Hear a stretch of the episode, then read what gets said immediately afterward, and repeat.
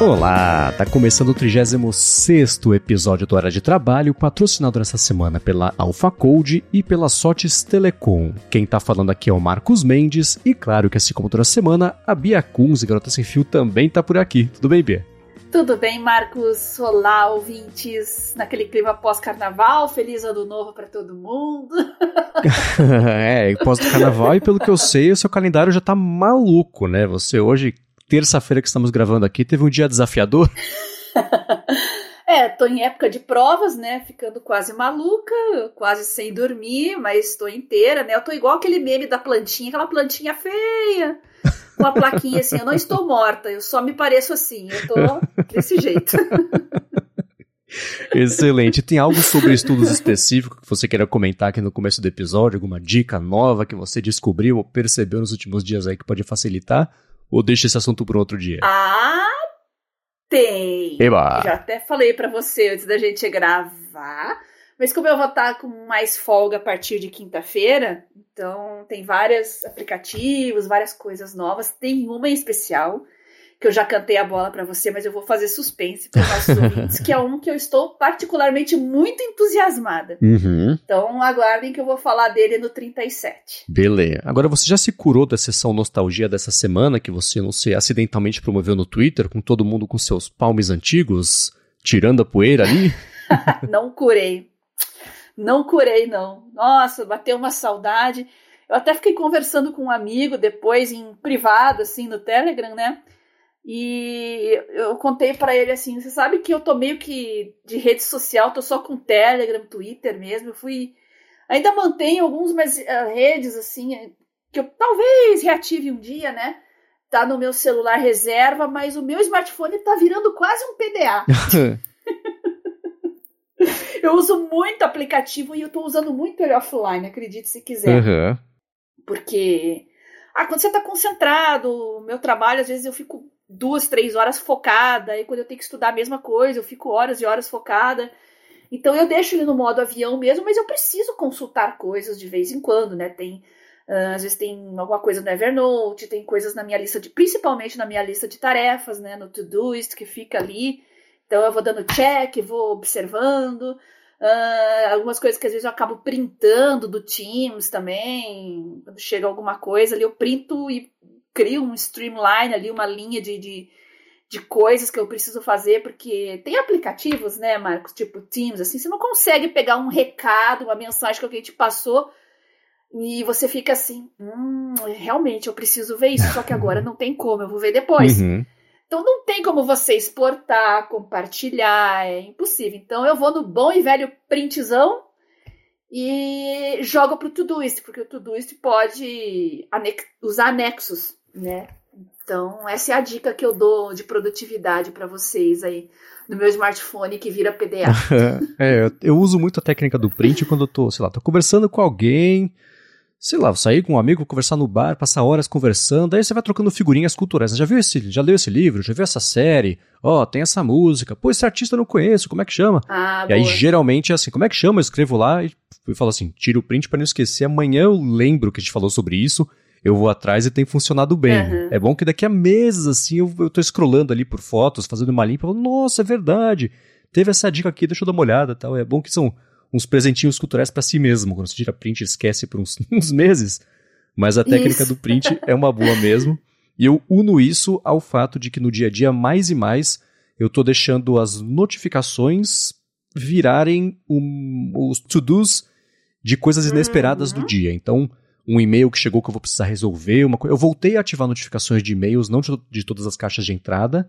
Coloquei nos ajustes do iOS para as notificações chegarem silenciosamente, que assim vão direto para a central de notificações, sem pipocarem, acenderem a tela, me interromperem ali do que eu estou fazendo. E aí eu vou fazendo uma triagem, né? Coisa que eu não preciso resolver agora, eu tiro ali da, dos itens não lidos, mas que eu preciso resolver hoje, não necessariamente agora, eu deixo lá para manter no radar e isso tem complementado legal com a minha lista mesmo de tarefas, coisas que eu deixo no lembretes para o dia a dia. Então, toma outra dica aí, assim, que, uh, vale usar as notificações silenciosas como a lista de tarefas de imprevistos que pintam aí durante o dia. Tem funcionado super bem para mim. Boa, boa.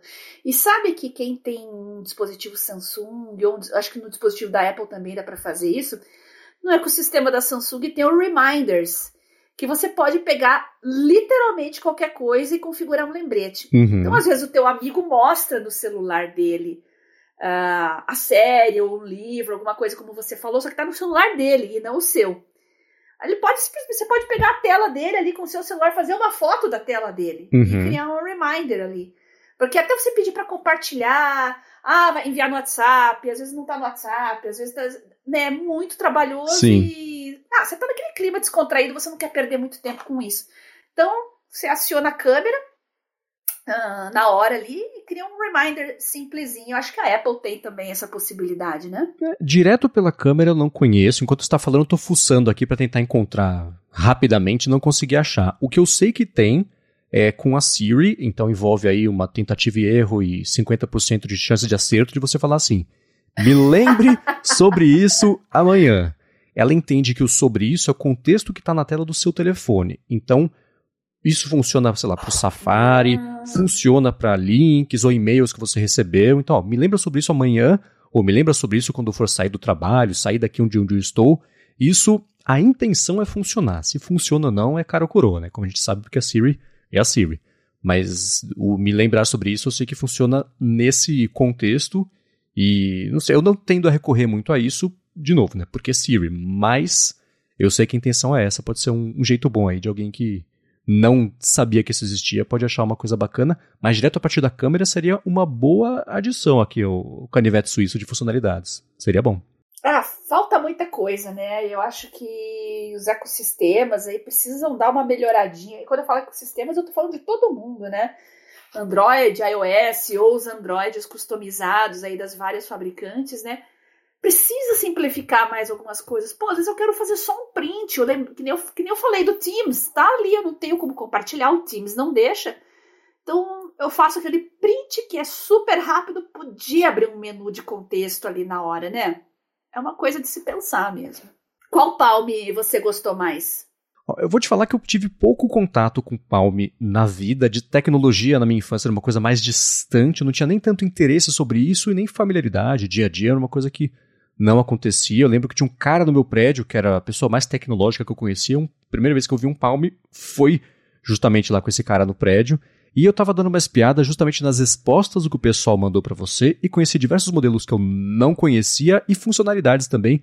Até uma que alguém falou, não vou lembrar o nome, eu tô caçando aqui rapidinho, ganhando tempo para tentar achar. Foi o Renato Teixeira, dizendo que ele tinha o Palm Desire uh. 71, que tinha auto-scroll, que ele falou que convertia Sim. o livro, apertava para baixo Isso. e só tinha que olhar para a tela. Interessante, né? Essas coisas todas eu acho bacanas, é. mas o meu favorito. Sei que vocês vão rir, mas isso aí na época era, era legal pra caramba. Então, ainda é, né? Quando funciona, né? É super legal. Quando funciona. É, de tecnologias mais velhas, um pouco assim, eu tendo a gostar do que era mais maluco. A gente tava vendo esses dias também a sessão nostalgia de telefones acho que eram os da Nokia, cada um era num formato, um formato de T, se abria ao ah. contrário, virava, o telefone era meio espiral. Assim, essas loucuras eu acho muito legais de retrotecnologia, uhum. porque era uma época que cada, cada empresa tentava uma coisa diferente de verdade, né? Era todo mundo fazendo o mesmo aparelho pela vigésima versão, né? Então, eu, se eu estivesse, é, né, se eu tivesse vivido aquela época no contexto de hoje, eu certamente iria atrás de algum palme que tivesse canetinha, mas pode ser porque eu nunca interagi dessa forma e as pessoas falam, não, a canetinha era péssima, eu escrevi em grafite, era horrível, não reconhecia. Ou as pessoas estão dizendo, não, nossa, é verdade, né, canetinha, é mó legal. O Marco, faz sentido o Marcos criar um negócio desse mesmo. Então, eu iria mais atrás de um negócio desse, mas eu fico pensando na utilidade mesmo para mim no dia a dia, de anotações, lembretes e coisas assim, sei lá. Excel, que foi alguém, o Renato Teixeira mandou lá o, o também que um, um, print lá de um, um Palm, que era o Zaire 21, acho, ou TX, não sei, com uma planilha de Excel. Tudo bem que há 15, 20 anos, que legal você conseguir. 20 não, tá exagerando. Mas há 10, 15 anos, que legal poder abrir isso ali, rapidinho resolver uma coisa ou outra, mas.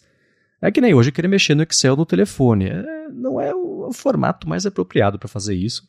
Mas eu acho que eu gostaria mais do exercício criativo tecnológico do que qualquer outra coisa. Se tivesse que escolher um aqui de bate-pronto, seria talvez aqui o TX, que eu achei mais bonitinho por ser cromado, mas é o jeito mais artificial possível de escolher qualquer coisa, né? É, quando surgiu o Tungsten T, ele tinha um slide assim que permitia você esticar a tela e a área de grafite era virtual. Então, se você não ia escrever, era um espaço inutilizado. Então, sendo uma área virtual, você podia ter mais espaço de tela. Era muito legal. E a gente achava isso massa, porque daí você podia abrir uma planilha naquela tela esticada. O TX já era tela esticada. Uhum. Era bem bonitão mesmo. Aí o Life Drive, que era um modelo que tinha um HD, HD mesmo, gente, HD, HD. Você escutava, dava até para escutar o HDzinho ali funcionando.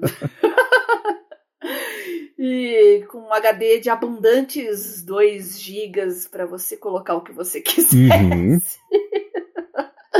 o Zaire 71, que a gente já falou, o privadinho, o privadinho era o M100. Esse foi o meu primeiro Palm, ele era um modelo de entrada, bem básico mesmo, uhum. mas tinha um design um pouco polêmico. Eu gostava do design dele, mas realmente, como ele tinha uma tampinha, né, para abrir e fechar, parecia uma privadinha. eu achei ótimo. Não fazia parte aqui do meu é, catálogo de conhecimento. Você já me converteu. Eu compraria o Palm Tungsten justamente porque tinha esse lance. É o Tungsten que você falou Boa, que dava para abrir e fechar ali, dependendo se você precisava. No... Isso. Então. Ou te... é, isso dá para abrir e fechar e ter um, uma área de grafite virtual. Ou o TX, que já era ele aberto, né? Você não precisava abrir e fechar, ele ficava do tamanho do, do Tungsten T, né? Que o Tungsten T era mais compacto. Uhum. Então, ele aberto ficava do tamanho do TX, que era aquela telona já na sua. Gente, telona é maneira de dizer, tá? Se vocês virem ele perto de um iPhone, vocês iam dar risada. Claro. Isso é uma telona?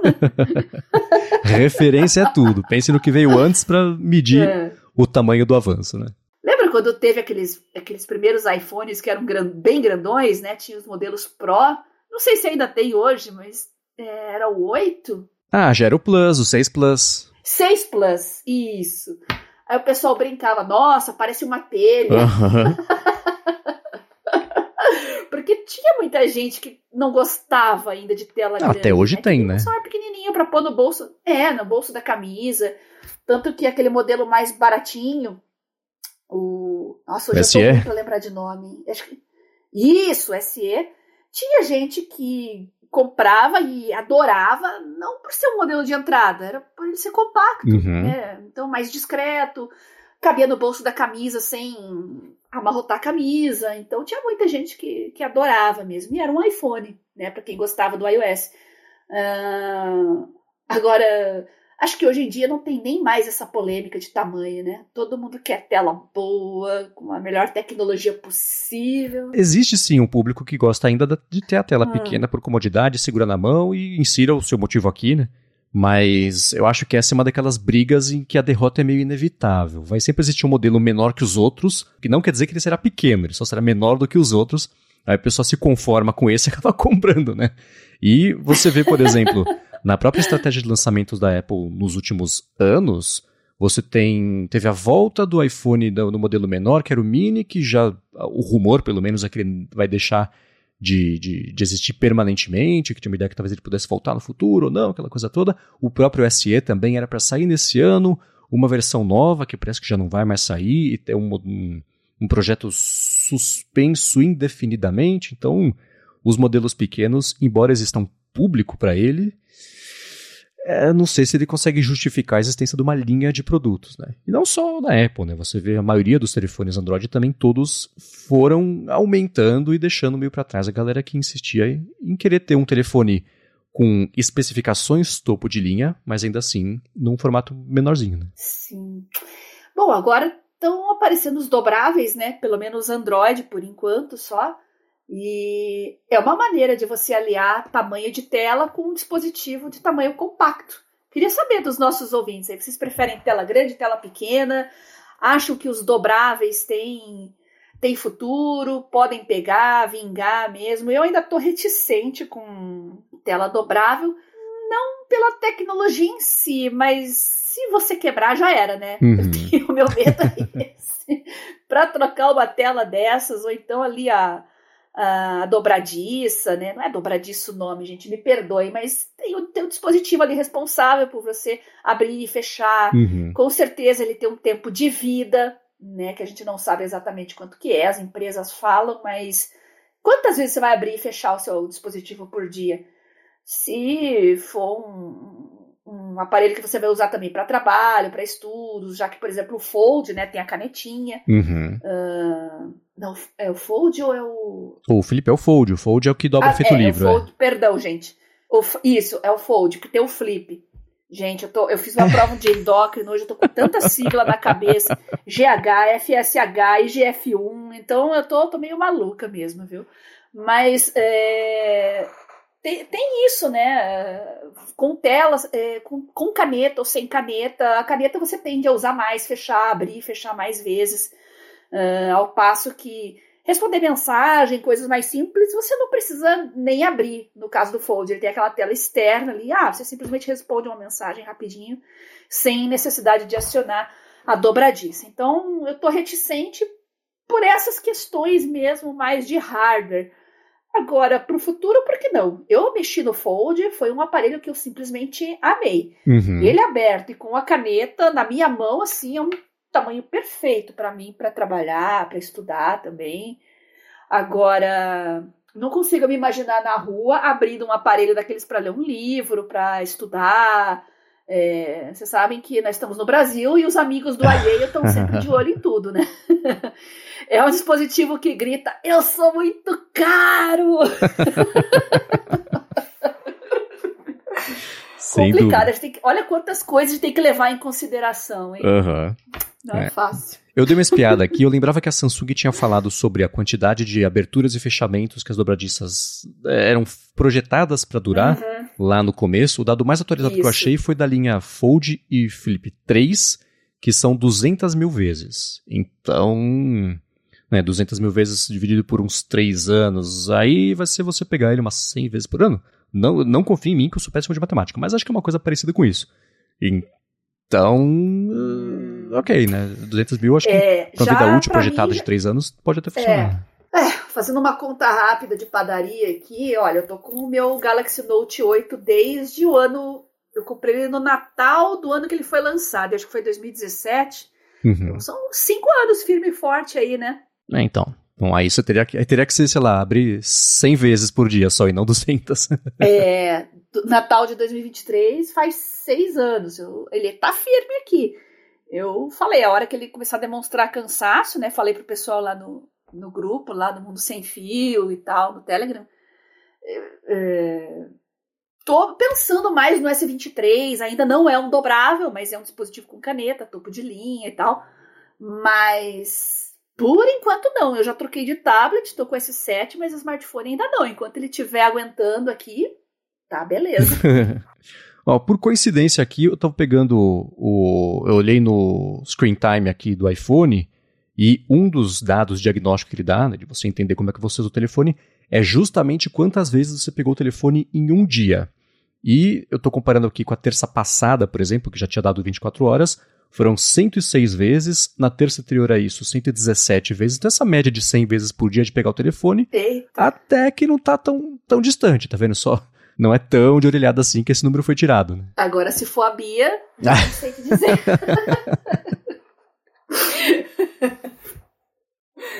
É, porque aí seria. Eu uso muito o tablet para muitas coisas. Se eu uhum. tenho a oportunidade de sentar e pegar a caneta, assim, vai fazer isso com o smartphone, eu pego o tablet porque tá sempre comigo e é uma tela grande, evidentemente, Sim, né? Tem claro. mais espaço.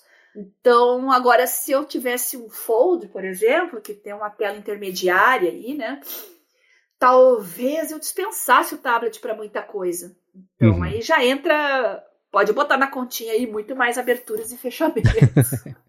muito bem, vamos começar aqui com os feedbacks do que o pessoal mandou a respeito do último episódio, mas antes disso vou tirar um minutinho aqui para agradecer a AlphaCode que está mais uma vez patrocinando o Área de Trabalho com um desconto para você que tem um produto, uma empresa ou um projeto e tem que fazer ou atualizar também o seu aplicativo. A AlphaCode é uma empresa especializada no desenvolvimento de aplicativos para empresas que querem fazer sua transformação digital ela fez mais de 200 apps já tanto para o Android quanto para o iOS foram baixados mais de 20 milhões de vezes. Então, se você tem um produto, um projeto, uma empresa, um serviço que tem que fazer um aplicativo ou que tem que atualizar o aplicativo, ou então se você tem um projeto, aí uma ideia que está na hora de tirar do papel, você pode falar com a AlphaCode que eles resolvem isso para você com um desconto ainda por cima porque você escuta o área de trabalho. Para fazer isso, você acessa o site alphacode.com.br, a l p h c o d.com.br,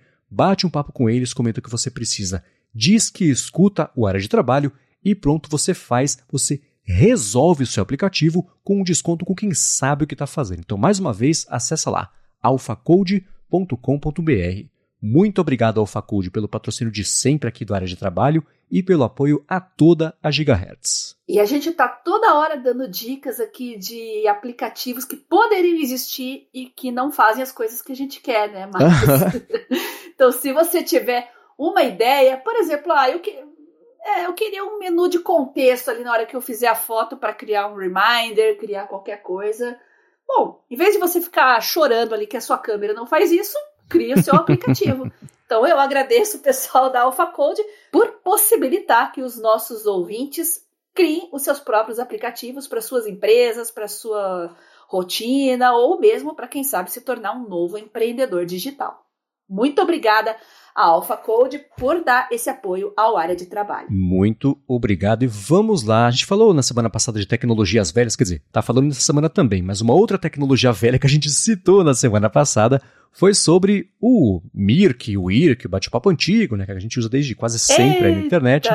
E o Rambo comentou que desse lance do Mirk ser usado até hoje é porque o protocolo IRC ou IRC ainda é muito usado em aplicações de chat, mesmo não sendo aí Verdade. algo que hoje em dia o pessoal uhum. use diretamente. Ele falou que o próprio chat do Twitch, ou da Twitch, né, a plataforma Twitch, se ele não se engana, é baseado justamente no protocolo IRC, e como o chat é um problema complexo, tem uma meia dúzia aí de protocolos e quase todo chat na internet é baseado em algum deles, os mais populares ele acha que são o IRC, justamente, o XMPP e o AIM, ou AIM, né? Cada um fala de um jeito. Exato, exato. É, o XMPP, por muito tempo, foi usado em uma série de. Até o próprio Google tinha o Google Talk. Não vou lembrar agora. Um dos 200 apps de, de conversa deles, acho que foi o Google Talk. É.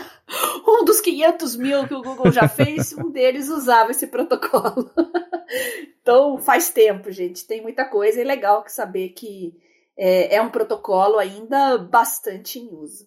Boa, e outro feedback também que chegou foi sobre os diferentes usos e aplicações do chat GPT e o Luiz Amorim comentou que um serviço chamado iDagio usou o chat GPT e o Dali também para criar playlists de música clássica, a descrição das playlists e também os thumbs ali, as imagens de cada uma. Primeiro que eu achei muito bacana o nome do serviço iDagio, que é uma brincadeira com, com o adágio, né, um dos tipos de, de, de movimento de música clássica. Hum. E eu dei uma espiada, vou deixar claro na descrição aqui o link para quem quiser não só ver essas playlists, mas também conhecer o serviço, que eu sei que música clássica é uma coisa que é meio carente de atenção dos streamings principais aí, o Apple Music, Spotify, deixa um pouco a desejar, que é um jeito de interagir meio diferente de música normal, mas estou divagando aqui. O fato é que eles criaram as playlists, dei uma espiada lá, tem o top 10 Bach, top 10 do Dvorak também, tem do Mozart, tem do Mendelssohn, e tem de, de, não de estilos, mas sim, tem top 10 sinfonias, top 10 quarteto de cordas, top 10 concerto de violino, sonata de piano também. E o resultado ficou interessante. Você teve, você teve tempo de dar uma espiadinha nisso, Bia? Não, não, mas eu vi para listas, não necessariamente de músicas clássicas, né? Mas eu vi listas de de músicas, de filmes. E eu vi até um pessoal brigando por causa disso no Twitter. Ah, vá! Porque, imaginem, né? É, porque tem críticos de cinema. Listas de críticos de cinema sempre gerou muita polêmica. Agora, imagina você pedindo para os chats GPT criar listas de qualquer coisa. E também interpretação de músicas. Muita gente perguntando: ah, o que, que a música tal, a letra da música tal significa? Né? Então, o pessoal tava brincando, ela colocou umas letras de música do Javan, aquelas que ninguém entende nada do que significa. e o chat GPT até que se saiu bem. A música que eu li lá falando, caramba, não é que faz sentido. então, a primeira vez, uma letra do Javan fez sentido. É, precisa de inteligência artificial pro Javan. É, é então, é, eu dei uma espiada na, na, eu não sou nem por um quilômetro de distância um conhecedor de música clássica, mas escuto no meu dia a dia. É, é, música, não é música clássica. Eu boto para tocar e, e é o, enfim, né, tenho esse costume, tenho esse hábito e eu dei uma espiada nas playlists. Primeiro eu tentei entender como que o Chat GPT geraria essas playlists. Eu mesmo pedi para ele gerar algumas. Eu falo sobre isso daqui a pouquinho porque teve resultados curiosos, mas elas têm assim a, a do Dvorak, que é um cara que eu gosto bastante Ele tem as principais deles são a oitava e a nona sinfonias. A nona é conhecida como do Novo Mundo, que é excelente, mas a minha favorita de todas do mundo é a oitava. Eu deixo o link na descrição para quiser conhecer, enfim, tentar se aprofundar sobre isso. É, ele gerou também, é, na de maiores sinfonias, tem do Mahler, que também tem sinfonias incríveis aí. E, enfim, né, tem, e a descrição também é meio genérica, assim como a gente está aprendendo a ver que o ChatGPT faz esse tipo de descrição. Mas fui eu lá depois e fui atrás. Falei, ChatGPT, me diz quais são as sinfonias mais populares do Antonin Dvorak. Ele falou assim: tá bom, elas são a Sinfonia 1, a Sinfonia 2, a Sinfonia 3. Eu falei, pô, ele foi até o 9 assim. Eu falei, bom, obrigado, me adiantou muito. Eu falei, tá, então deixa Caramba. eu trocar aqui o input. Quais são os cinco melhores movimentos das sinfonias do Dvorak? Ele falou, ó, tem aqui da, tem o, o movimento, o segundo movimento do, da Sinfonia 9, tem aqui o quarto movimento do oitavo, ele foi listando também. Aí eu respondi, eu falei, tá, por que, que você escolheu esses movimentos de cada sinfonia? Aí ele criou um parágrafo para justificar por que, que ele tinha escolhido cada um dos movimentos e parece fazer sentido. Ele tem, nos, nas últimas semanas que a OpenAI está ajustando esse algoritmo de geração do texto, dá para ver que ele está muito mais assim, tirando dele da reta para dar respostas do que era antes. Então, assim, ah, de acordo com o conhecimento popular, ou de acordo com o que as pessoas mais acham, de acordo com o que os críticos mais gostam, essa sinfonia aqui é muito bem aceita porque esse movimento é, ele tem isso aqui e tal. Então ele tem sido mais referente às informações de onde ele está tirando isso do que ser uma coisa mais opinativa. Então, é, aí uhum. começou a fazer sentido por que ele pegou alguns movimentos de algumas sinfonias que são os mais conhecidos. Né? Então você pensa, sei lá, na, na, na própria nona do, do, do, Beethoven, todo mundo pensou em né? porque é o mais conhecido. Então, na nona não, da quinta, estou confundindo as sinfonias aqui. Então, é, é, deu para ver que ele pegou porque são as ou as mais famosas ou as que mais aparecem nos textos que eles consumiram uhum. lá para fazer o treinamento do modelo. De qualquer forma, foi um experimento interessante isso do Idágio usar o Chat GPT e o Dali para resolver isso das playlists, falar, Tó, faz aí. Foi um exercício criativo tecnológico barra manobra de PR, né, para aparecer em notícias, afinal, estamos falando sobre isso aqui, então deu certo mas ainda assim é um, uma das aplicações diferentes aí de como que dá para usar a inteligência na descoberta de um tema novo, sem necessariamente se você colando numa prova ou, ou qualquer coisa assim, né? Que são jeitos mais inócuos ou talvez menos perigosos só de você usar isso para te ajudar com alguma coisa. Né? Interessante.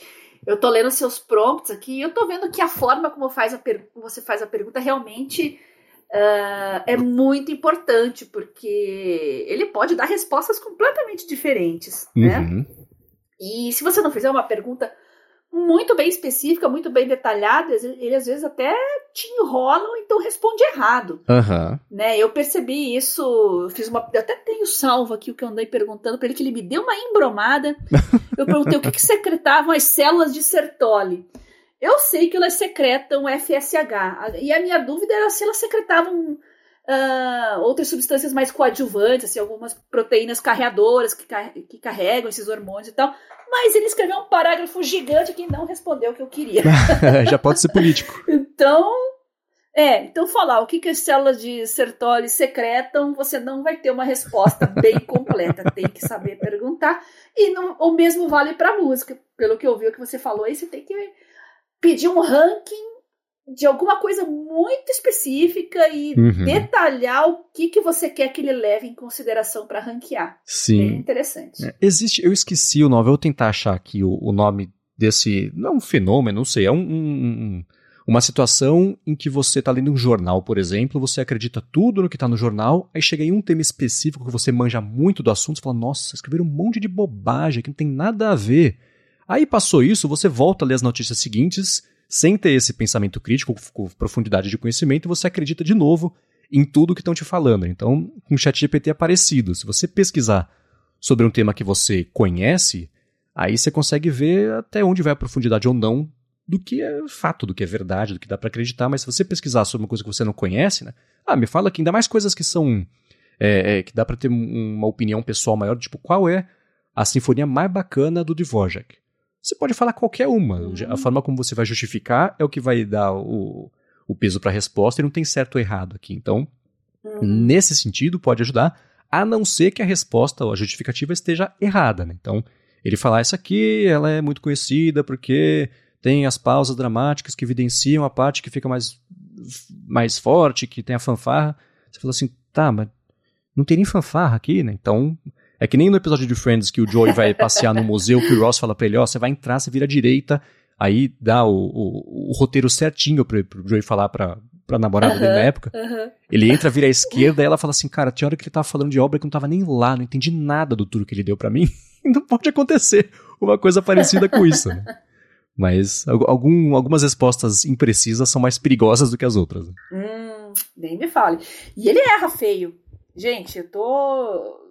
Meus coleguinhas de faculdade lá já estão descobrindo o chat GPT. Eu falei, não, confia nesse cara, porque ele, ele te enrola, não só te enrola, como ele erra coisas uh, totalmente erros crassos, assim, uhum. né? Tem eu perguntei de algumas bactérias se elas eram cultiváveis, né? Eu perguntei, bactéria do gênio Clostridia cultivável, bactéria do gênio Borrelia. Eu conheço bem bactéria do gênio Borrelia.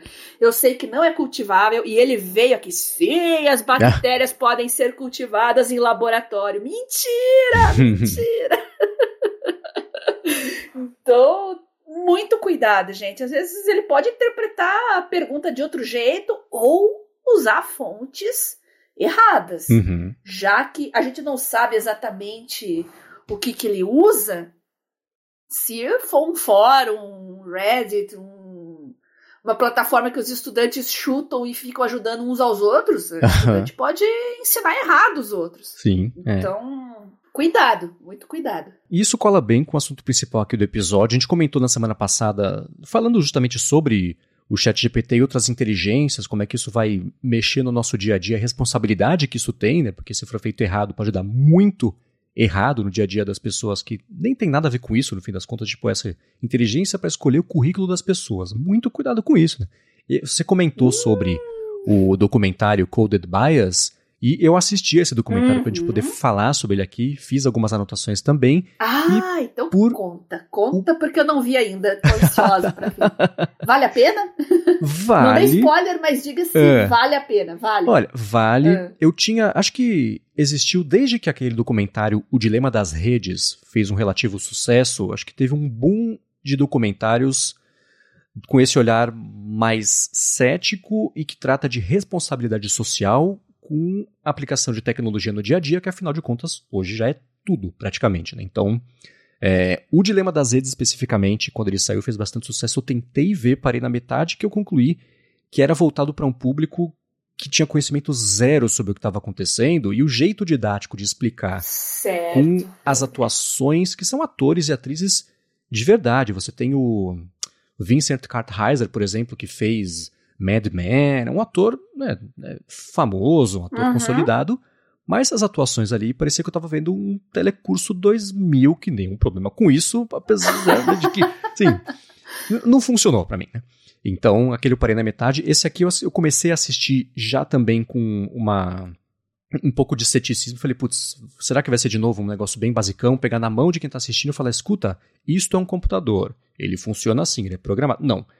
Ele é didático, só que sem subestimar o poder da pessoa que está vendo de entender o que está acontecendo, sem ter que explicar do zero tudo, né? Então, eu gostei. Ele não tem atuaçõezinhas, tem uma ou outra, né? Pra, porque é, é típico de documentário, né? A pessoa ah, eu recebi inesperadamente. Deixar aqui. dinâmico. É, o prédio mandou essa comunicação aqui, aí mostra a pessoa recebendo comunicação por baixo da porta. É claro que aquilo não, não aconteceu enquanto estavam gravando, né? Ela tá atuando. então essas coisinhas uhum. assim acontecem, tudo bem. É parte da linguagem de documentário. O conteúdo mesmo, eu achei muito bom. Ele saiu acho que em 2020, então tava ainda mais. Então ele não fala nada sobre chat GPT, dali, ele fala sobre as inteligências artificiais mas, por exemplo, os algoritmos de organização e de, de decisão, de, de reconhecimento de facial também, que é uma questão que, que permeia todo o documentário. Então, ele é muito bom em passar quais são os problemas. Ele é sob a visão ali, sob o ponto de vista de grupos e pessoas que fazem ativismo nesse, nesse segmento da tecnologia o que é um pouco perigoso, eu acho, porque o, o documentário, claro, ele toma. Ele está explicando o que está acontecendo, mas ele tem um ponto de vista, ele passa esse ponto de vista. Eu acho que às vezes ele pesa um pouco na, na, na gravidade que ele tenta passar sobre o que está acontecendo, porque isso você na hora já cria uma divisão entre quem acredita na inteligência artificial, quem não acredita nela, e você já, já cria um, um, um território ali que as pessoas não vão se encontrar. Tá fazendo sentido o que eu tô falando? Assim, quando você. Hum, não é que você está militando contra alguma coisa, mas dependendo de como você explica, você pode já criar um antagonismo que você não vai conseguir convencer ninguém do contrário se a pessoa está decidida já do, do contrário. Então, ele pesa um pouco nisso, entrevista mostra lá o pessoal no em Londres, por exemplo, que tem lá. Londres é uma das cidades mais vigiadas do mundo, né? Com um circuito de câmeras lá que roda a cidade inteira. Eles fazem um paralelo com a China, inclusive, quando falam sobre isso. E você tem lá o Big Brother Watch Group, que sai distribuindo panfletinho, estão vigiando você aqui nessa rua, reconhecimento facial. Isso pode. Algumas pessoas que poderiam se interessar sobre esse tema, acho que já desligam a cabeça na hora e falam, putz, lá vem esse bando de moleque contra o sistema, né? Mas tem um pouco disso. É bom que essas pessoas façam isso, porque alguém tem que fazer esse trabalho. Sim. Então, é, o próprio trabalho é. dessa galera, você vê que reverbera até chegar, não esse pessoal de Londres, mas um trabalho parecido nos Estados Unidos, até conseguirem lá descolar um depoimento frente ao Congresso para explicar o problema. A galera que vai fazer as leis ter isso no radar, entender qual é o problema, entender o, o, o impacto disso, o potencial de dar errado. Então, isso eu achei que eles explicam super bem. Tem dados bem impressionantes. Né? Como eles, é interessante porque eles definem inteligência artificial, essa a mais básica dessas coisas de ensina a, sei lá, catalogar currículo recebido para ver quem que pode ou não é, ter chance de pegar essa vaga de emprego aqui. Eles mostram com dados como é que essa inteligência é tendenciosa. Aí tem Seleciona. uma. Uhum. Exatamente, né? Então, é, mostram lá que se a pessoa, um homem branco tinha muito mais chance de ser aprovado, de o currículo passar ali para frente para ele poder ter entrevista de emprego versus uma mulher negra que nem passava nem da porta ali do negócio do currículo e é uma coisa automática. E eles falam uma coisa que eu nunca tinha pensado a respeito disso desse jeito que é assim, a gente está deixando essas decisões na mão das inteligências sem uma, uma possibilidade de recurso nem para entender por que, que você foi desclassificado, por exemplo, de uma chance de hum. emprego, só não passou, né? E você não tem um, um jeito de, de pedir uma revisão do caso, nada assim. Né? Isso é um exemplo, né? Você pode aplicar isso hum. para por que, que você entrou no site e o preço apareceu nesse valor para você, por que, que você foi pedir um financiamento do carro e veio com essa porcentagem de juros, etc, etc, etc. Que é isso que eu tentei falar no começo, que assim, são coisas que decidem no dia a dia das pessoas que estão lá na ponta da lança e nem entendem o que está acontecendo, por, ou como que elas estão sendo afetadas por um algoritmo que foi feito há três anos, sabe-se lá onde, e que agora, por causa disso, a pessoa ali não vai conseguir comprar o carro, não vai conseguir comprar casa, não vai conseguir emprego. Né? Então, ele aborda de um jeito muito eficiente, eu acho, essas questões que uhum. seriam, daria assim, se a gente lesse de um jeito rápido, é pensar, ah, sei lá, são as minorias que estão sendo afetadas. Mas não é, se você juntar todas as minorias, é a maioria, né? Então todo mundo está sendo afetado de algum jeito. Sim. Esse é o problema, né? Porque não tem regulação.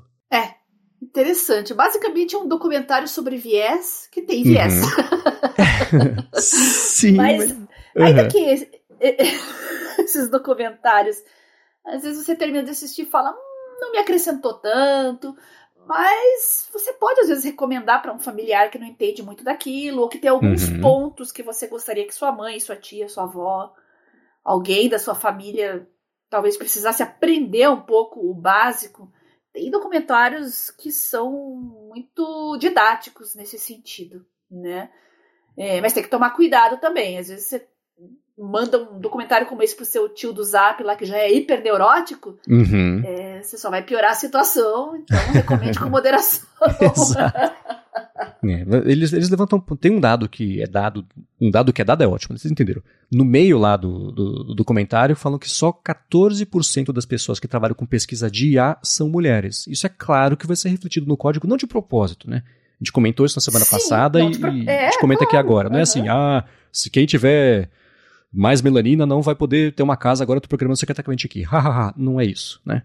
Mas existe esse lance do, do, do, do, código tendencioso de uma forma não intencional, né? Você não percebe a tendência que está colocando lá, porque todos temos esse tipo de, de tendência sem ser de propósito, né? Não é um viés de gênero isso, gente, que fica bem claro. É um uhum. viés biológico, porque mulheres têm visão mais global das coisas, o homem tem um raciocínio mais cartesiano. Claro que isso vai impactar no código, não tem como.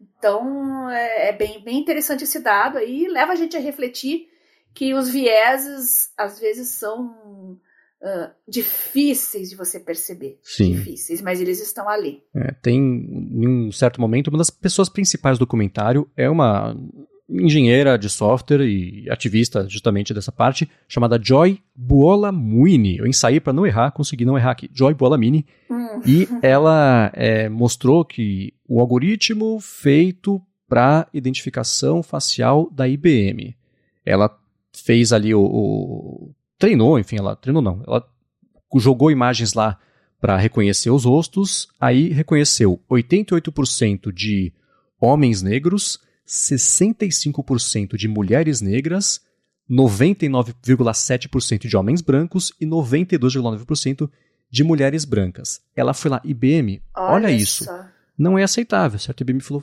verdade, não é. Retreinou ali, soltou a API de novo e em todos eles teve melhor, assim, o de homens negros foi de, de 88% para 98% de acerto, as mulheres negras 65% para 96%, aumentou 0,1% só o de homens brancos e foi para 100% o acerto no caso de mulheres brancas. Então, é por isso que esse tipo de trabalho, ainda que ele seja percebido por quem é mais cético como uma coisa meio ativista, ah, lá vem esse pessoal que quer incluir todo mundo e encher o saco. Não, isso é, é, é, tem impacto de verdade na vida das pessoas. Né? Então, ela mostra que ela tinha um projeto lá que ela queria fazer um espelho inteligente para ela acordar de manhã e o espelho mostrar ali no rosto dela uma coisa para ela se sentir inspirada. Não deu certo, porque a câmera não reconhecia o rosto negro dela, ela colocou uma máscara branca, funcionou. Né? Então são essas coisinhas Entendi. que no dia a dia fazem a diferença. Né? Então fica a dica aí, Colded Bias, uma mini resenha aí do Marcos, e eu vou assistir agora entrando em férias, provavelmente no próximo fim de semana.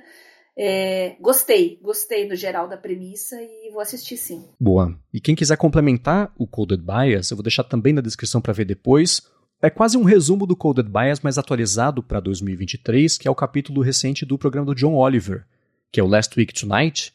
Ele fala sobre esse lance todo, só que aplicado justamente às IAs que desenham, às IAs que escrevem, exatamente o caso aí de ChatGPT e afins, e por coincidência, ou na verdade não, né, porque ela está fazendo excelente trabalho, ele entrevista justamente a Joy Bolamwini e tem outros exemplos também da mesma coisa, assim, entrevista o CEO de uma empresa que recebe currículos de um lado e recebe vagas de emprego do outro e junta as duas coisas. Ele fala: hoje em dia os currículos são analisados pela nossa inteligência. Então, não tem um input humano ali. Ele fala assim: o que você tem que fazer é otimizar o seu currículo para o robô.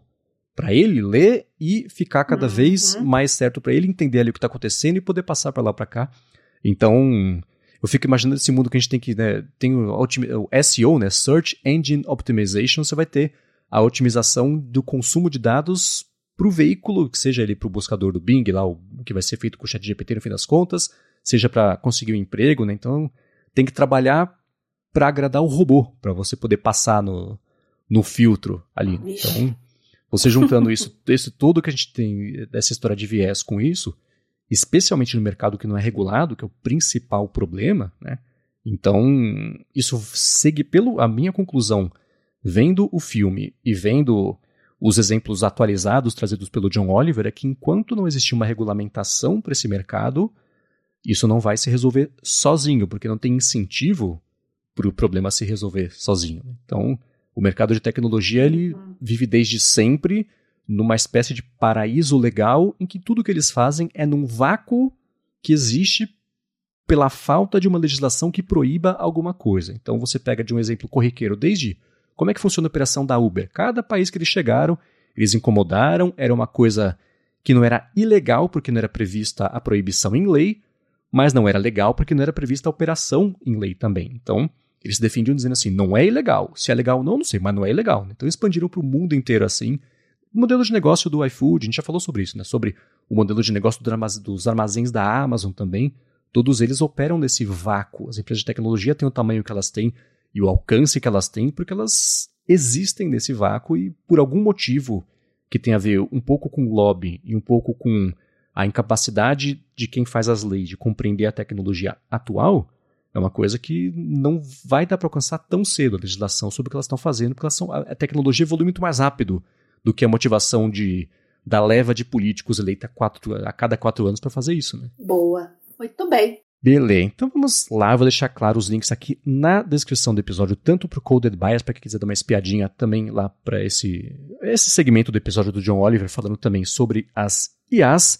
Vamos agora para a parte do Área de Trabalho Responde, a parte que você que está escutando aqui o podcast, se você quiser saber o que a gente acha sobre alguma coisa, quiser uma recomendação sobre algum tema, ou sobre algum assunto, aplicativo, enfim, você pode fazer isso, manda para a gente que a gente responde aqui ao final dos episódios mas antes de trazer a primeira resposta à primeira pergunta, eu vou tirar um minuto para agradecer a Sotes Telecom, que está de volta aqui patrocinando o Área de Trabalho. A Sotes Telecom é uma operadora de voz e dados que oferece soluções de telefonia para empresas e ela tem um serviço de PBX na nuvem que é a solução perfeita para as empresas que querem ter mobilidade e facilidade na instalação de ramais e linhas telefônicas. Com o PABX em nuvem da Sotes Telecom, você implementa ramais na sua empresa totalmente pela internet, sem precisar de uma fiação nova, quebradeira, mexer na estrutura aí da sua empresa, e ela dispõe também de uma série de ferramentas para gerenciamento, como por exemplo um painel de relatórios online para você acompanhar as métricas aí das ligações das suas equipes. Além disso, com o PABX em nuvem da Sotos Telecom, você tem custo zero na comunicação entre a matriz e as filiais, então além de facilidade para administrar os a mais e de ter acesso também às métricas aí, das ligações da equipe, você economiza ainda por cima com a comunicação interna.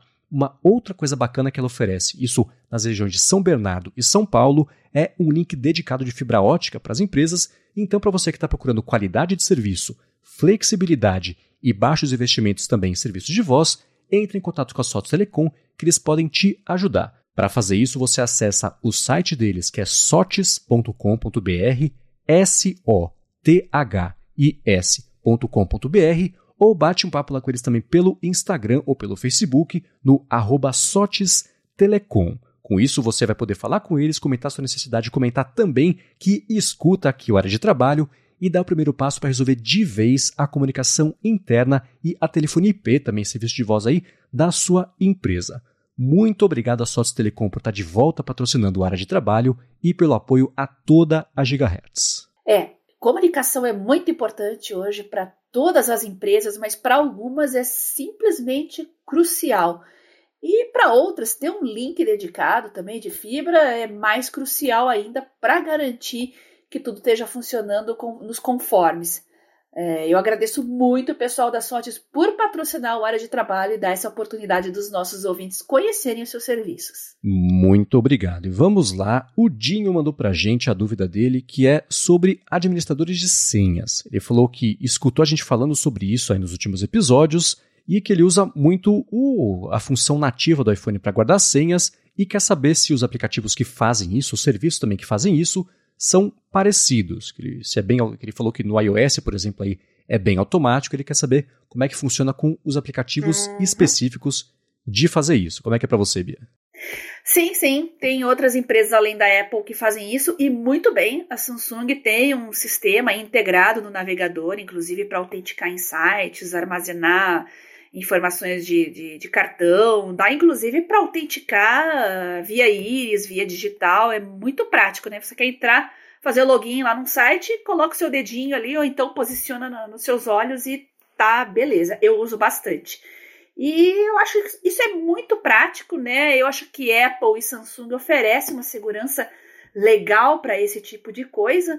Agora, quanto a aplicativos de terceiros, aí depende depende. Eu mandei agorinha para você, Marcos, uma notícia que eu estava lendo lá no Mundo Sem Fio, quando eu estava voltando aqui para casa para a gente gravar o área de trabalho, que eu salvei para ler mais tarde. Eu não li ainda, mas é fresquinha. O Last Pass pisando no tomate outra vez. A Lorene postou lá no Mundo Sem Fio a notícia do Ars Técnica, uh, dizendo aí que o Last Pass pisou na bola de novo. Não é a primeira vez.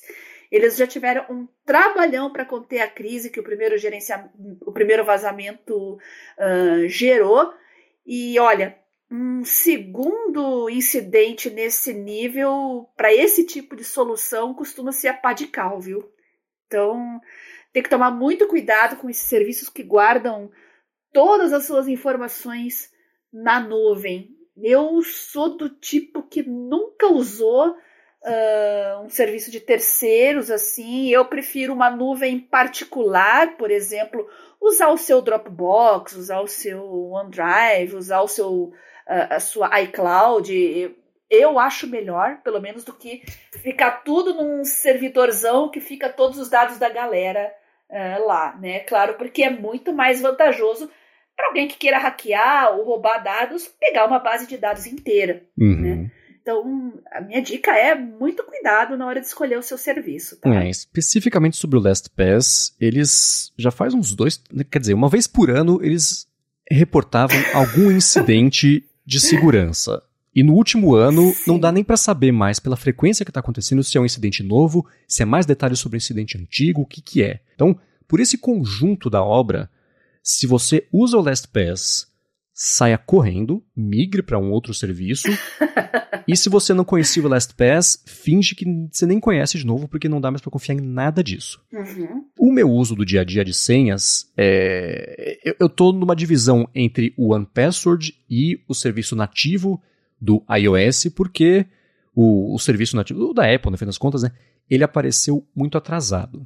Então, desde sempre existia, por exemplo, justamente o OnePassword, e ele apareceu como uma solução para você armazenar não só as suas senhas, mas basicamente o seu tudo de forma segura. Então, é, é login, é cartão de crédito, é credencial de API. Hoje em dia eles têm coisa para carteira de cripto também, registro médico, programa de recompensa de linha de empresa aérea, documento de identidade, passaporte, notas seguras, coisas de banco. Então, eles, além de serem o administrador de senhas, viraram o administrador dos seus dados, dos seus números, dos seus conteúdos sensíveis. Então, como eles tinham esse, é, é, é, esse corpo de serviços a oferecer, eu usei desde o começo. Aí o iOS foi. Primeiro foi a lembrar a senha. Beleza. Aí, ah, tem aqui a parte de senhas que compartilha entre o iPad, o Mac e o iOS. Ah, agora a gente dá suporte a autenticação de dois fatores. Aí eles foram melhorando ao longo dos anos. Então, eu tenho muita coisa que está no OnePassword e vai continuar lá pelo meu futuro próximo aqui, pelo menos. E tenho muita coisa que, conforme o serviço nativo do iOS de senhas foi ficando cada vez mais parrudo, quando eu gerava uma senha, agora vamos cadastrar um serviço novo. Ah, gerar a senha. Ah, gera aí, gera a senha segura, nem sei qual é a senha. Isso fica guardado lá. Então, eu estou entre essas duas coisas. Eu recomendo dar uma espiadinha no OnePassword para quem quiser ter essa camada extra de segurança, não só para suas senhas, mas os que eu comentei, para o seu tudo, a gente na Gigahertz também é, tem o nosso, isso é uma coisa bacana do OnePassword, de você ter os cofres compartilhados entre as pessoas, para você, para todo mundo aqui que tem, que pode ter acesso a isso, poder ter acesso a essas coisas sem nenhum problema.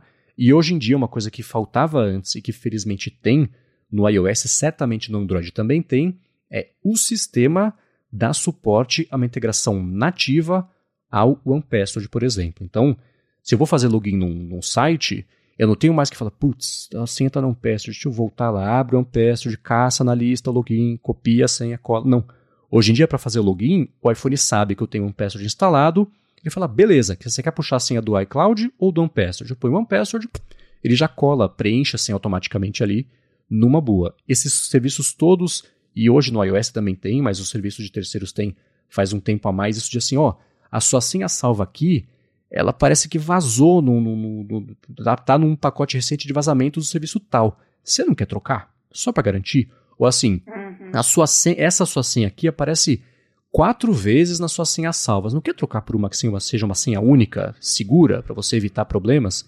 Então, esse jeito, é, essa forma proativa de aumentar a segurança de cada uma das suas contas é uma coisa muito útil e existe uma questão aí e fica em favor. Eu vou falar do OnePassword, que é o que eu conheço. Eu sei que existe, por exemplo, o Bitwarden, tem alguns outros que fazem isso, mas eu não tenho como recomendar o que eu não conheço. Então, vou recomendar o OnePassword, que esse é o trabalho deles.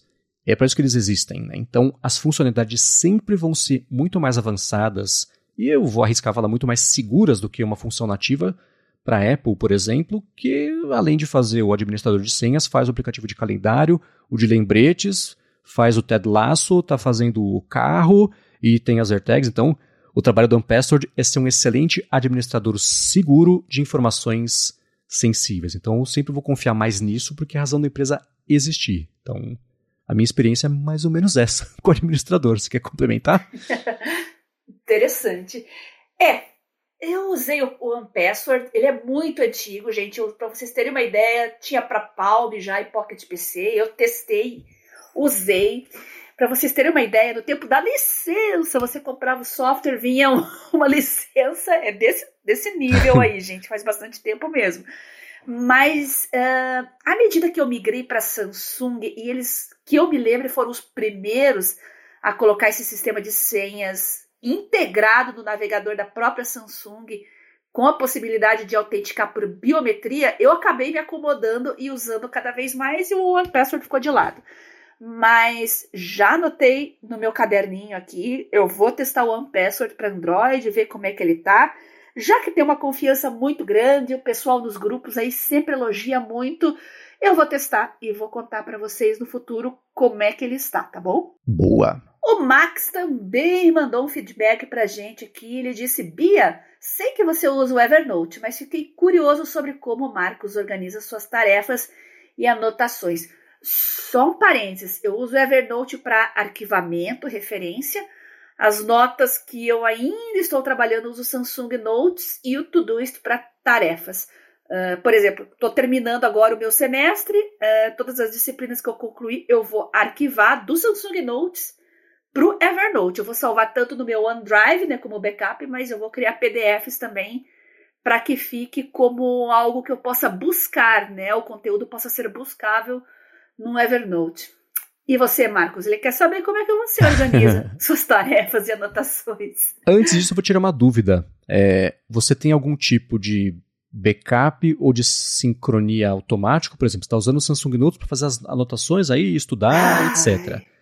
Para isso e parar Nossa, no Evernote, é o que eu mais manual? queria que o Samsung Notes tivesse. Ah. Uhum. ele não tem ainda. Quer dizer, ele arquiva na nuvem da Samsung, então tá tudo sempre sincronizado em todos os meus dispositivos, tá? tá? Ele tem um armazenamento sim. Mas aquilo que eu falei, ele vai ocupando espaço, vai ficando aquele peso morto ali no seu armazenamento, né? Tem coisas que eu não estou usando mais, não vou editar mais, eu prefiro que fique lá no Evernote e que eu busque eventualmente consultar, né, para consultar alguma informação e deixe meu Samsung Notes mais levinho novamente, né, uhum. para as próximas anotações. Então, é bem eficiente a nuvem da Samsung, sabe? Às vezes eu tô eu faço uma edição no celular ali rapidinho, o tablet está aberto do meu lado, a nota já está diferente. É muito eficiente, ao contrário do Evernote, que é uma carroça. Esse é um problema bem antigo já. E eu não sei se é porque eu tenho zilhões de notas armazenadas lá, mas o sincronismo do Evernote é bem lentinho, viu? Uhum. Beleza. Isso foi por causa disso que eu desisti do Evernote há, sei lá, 10 anos. Então, uhum. que tristeza pensar que até hoje é assim. e que bom pensar que eu saí faz é. tempo, então. Né? Não, eu tinha problemas também com o caderno compartilhado, né? Uhum. Às vezes eu estava conversando com uma pessoa, tá, ó, atualizei aqui, coloquei lá. Aí ele fala, ó, pra mim ainda tá a rodinha girando aqui. É, então. exato. Aí eu acabei desistindo dele. Uhum. E hoje em dia, depende muito do contexto, na verdade. Eu não tenho um jeito é, é, muito bem definido sobre anotações, especialmente o que eu faço na maior parte do tempo. Tarefas, é, até como eu, é legal que a gente vai encerrar o episódio voltando à discussão do começo, né? Tarefas eu uso o aplicativo de tarefas mesmo, lembretes do iOS, exceto as notificações que chegam ao longo do dia, que eu vou lidar com isso no dia, eu deixo ali como um lembrete complementar de imprevistos. As anotações, aí vai muito do contexto. Eu tenho o, o meu aplicativo canônico principal de anotações é o Ulisses, para as anotações, para produção de texto, vou dizer assim. Então, por exemplo, para fazer as pautas dos podcasts antes de passar para o Google Docs ou para o Pages, que é como a gente tem feito no área de transferência, é, eu uso o Ulisses para fazer a revisão dos, dos, dos, episódios todos, anotações, fazer as notas do episódio para publicar tudo no Ulisses, roteiro de coisa, tudo ali no Ulisses, o iFeed Plus que eu faço também, eu faço a partir de lá. Então esse é o meu aplicativo de produzir textos. Anotações rápidas, eu tendo a usar o aplicativo de notas do iOS.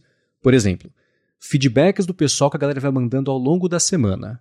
Ah, chegou alguma coisa que eu, agora eu estou interagindo com o pessoal pelo Mastodon. Chegou pelo Mastodon, chegou pelo Instagram, chegou uma outra coisa. O que, que eu faço? Eu tenho um aplicativo de um, um, uma nota no aplicativo de notas chamado Feedbacks e vou jogando tudo lá. Cada uma é um nexo com ADT, a fonte, a área de trabalho E aí, quando eu vou montar a pauta do episódio, eu vou lá nas notas e busco isso. Para fazer, por exemplo, as notas aqui que eu ia comentar hoje a respeito do, do, do Coded Bias, eu fiz do jeito mais cretino possível, mas o contexto funcionou. Eu mandei mensagem para mim mesmo no iMessage, com palavras e frases que eu ia lembrar de comentar aqui ao longo do episódio, e funcionou. Então acho que vai muito do contexto, é impossível, eu acho, você ter um jeito único e imutável de lidar com isso, porque às vezes é só uma frase ou outra, às vezes é um link, e não tem, pelo menos na minha experiência, nenhum aplicativo que lide de um jeito perfeito com tudo. E que bom, cada um faz muito bem uma coisa, mas é mais ou menos assim que eu lido com, as, com, com isso e eu, o jeito complementar é aqui, né? Eu não sei se o barulhinho vai fazer, mas caderninho físico, canetinha também. E é o jeito complementar que funciona super bem também com essas outras coisas todas. Uhum. Legal. Mas você falou de forma cretina, mas às vezes a forma mais cretina é a que funciona. Uhum. O importante, importante é que funcione, que seja prático. E eu faço a mesma coisa, só que eu faço isso com o Telegram, né? Às vezes eu tenho um arquivo, alguma coisa ali, eu mando para mim mesma, pra, só para ficar guardadinho dentro do Telegram, porque às vezes eu quero mandar para uma pessoa, mas eu não quero mandar naquele momento. Uhum. Então já fica pronto para encaminhar lá, tudo engatilhado.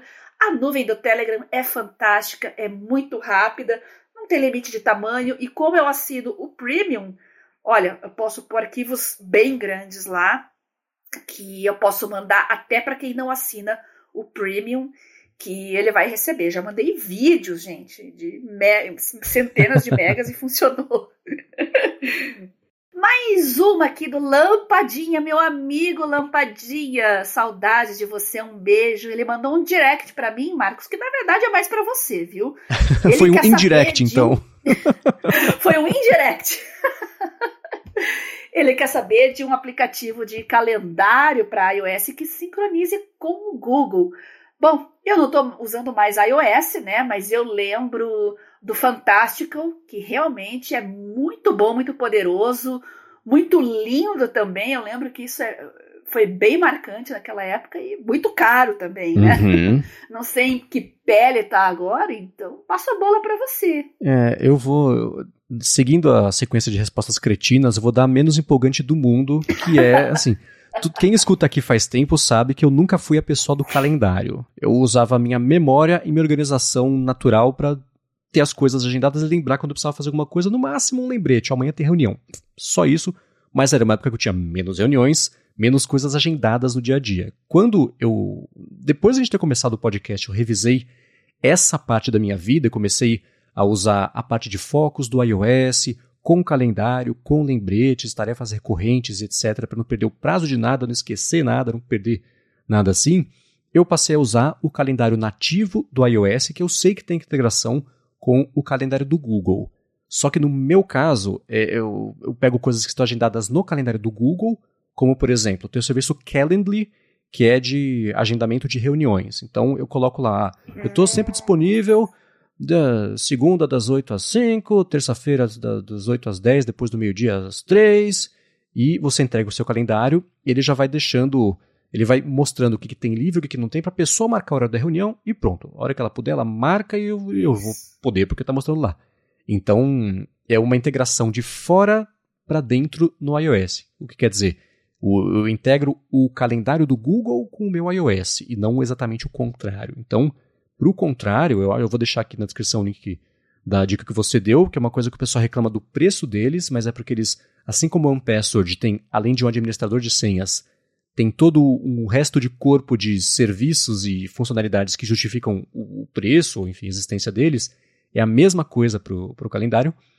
Mas é. se você comprar, é, é, é, não é nem comprar essa ideia, mas se você.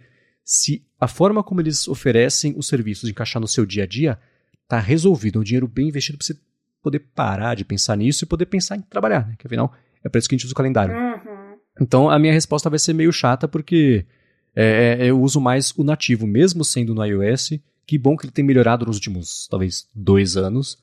Mas para o meu dia a dia já supra as necessidades. Uhum. Mas a gente passa a bola para os ouvintes, então. A gente Sim. quer saber quem usa iOS. Conta pra gente qual aplicativo de calendário aí de terceiros você usa que sincronize com o Google. Aí a gente responde no próximo episódio e eu dou um toque para você também, viu, Lampadinha, quando a gente tiver respostas aí para você. Boa. Mas posso fazer uma, um, um pedido complementar? Sim. Não mandem, pelo menos por enquanto, serviço novo que está com lista de espera.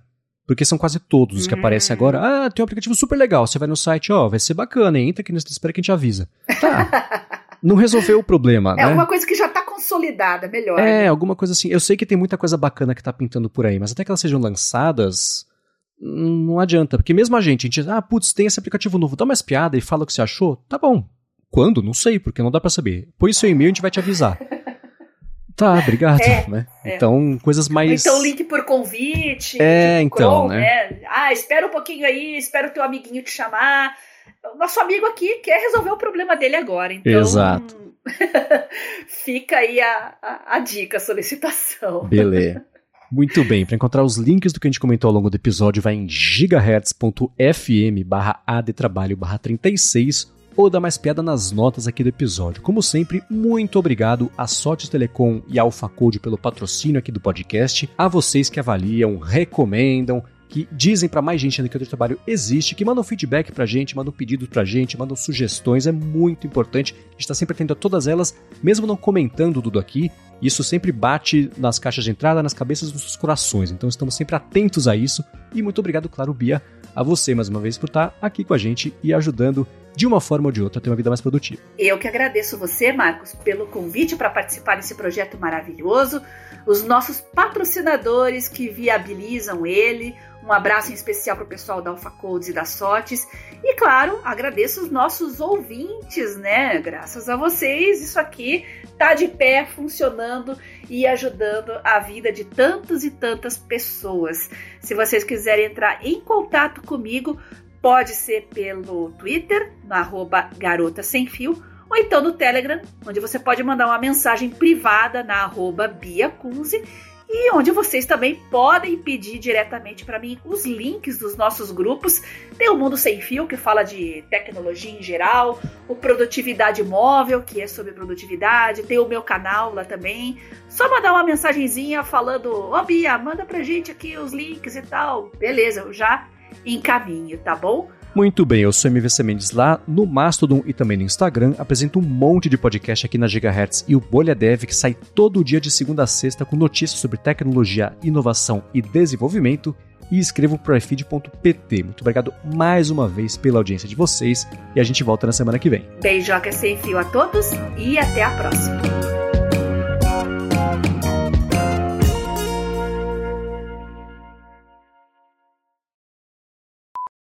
Aqui os links e tal. Beleza, eu já encaminho, tá bom? Um abraço para todos e até a próxima.